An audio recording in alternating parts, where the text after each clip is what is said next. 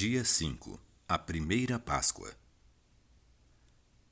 A forma como a Escritura é coesa e coerente enche nosso coração de alegria e paz, principalmente quando pensamos na Páscoa.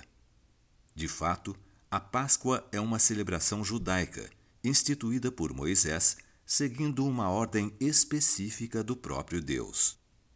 A Páscoa no Antigo Testamento tinha a finalidade de celebrar a passagem daí o termo Passover em inglês, do Senhor Deus sobre o Egito, libertando o povo de Israel da escravidão. A partir do capítulo 5 do livro de Êxodo, podemos ver o confronto entre Deus e Faraó, através dos encontros deste com Moisés.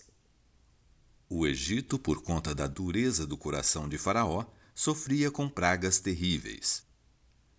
A cada praga, periodicamente, Moisés oferecia a chance ao Faraó para que este finalmente reconhecesse sua pequenez, se humilhasse diante do Senhor e deixasse os israelitas partirem. Contudo, vemos o coração do líder egípcio cada vez mais endurecido. Eventualmente, a maldade de Faraó atinge um ponto sem retorno, e é neste momento que a última praga acontece. Assim como um faraó matou os filhos dos israelitas, Deus decidiu matar os primogênitos dos egípcios. Contudo, Deus provê ao seu povo um jeito de escapar através do sangue de um cordeiro. Vemos nas Escrituras um extenso relato de preparação antes que tudo acontecesse. Esse ritual se tornou algo anual para o povo de Israel. Conforme orientação do Senhor, na noite anterior à passagem, os israelitas sacrificaram um cordeiro perfeito e pintaram os umbrais de suas portas com o seu sangue. Quando a praga divina desceu sobre o Egito, as casas cobertas com o sangue foram poupadas de morte.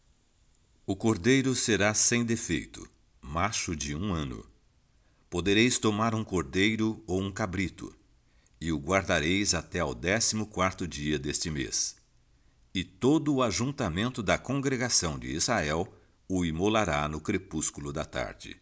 Tomarão do sangue e o porão em ambas as ombreiras e na verga da porta, nas casas em que o comerem. Naquela noite comerão a carne assada no fogo, com pães asmos e ervas amargas a comerão.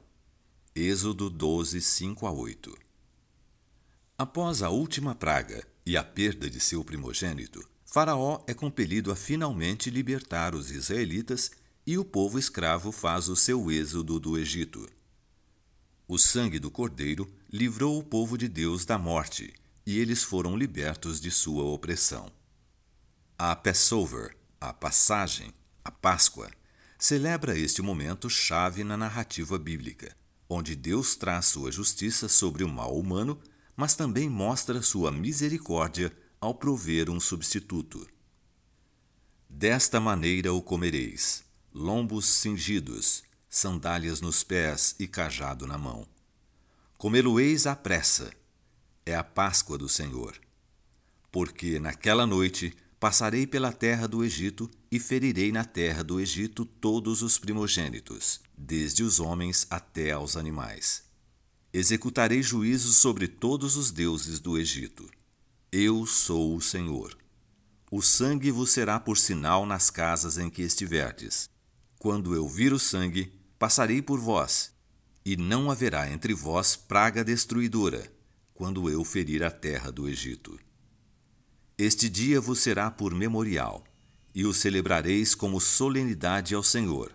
Nas vossas gerações o celebrareis por estatuto perpétuo. Êxodo 12, 11 a 14 a Páscoa apontava para o futuro. Era um símbolo do que e de quem ainda haveria de vir: o Cordeiro de Deus que tira o pecado do mundo. João 1:29.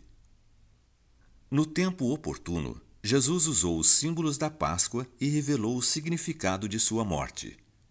Na resiliência e obediência de Cristo, já poderíamos ver o amor de Deus para conosco, agindo com sua presença em misericórdia e a sua justiça e juízo sobre os perversos.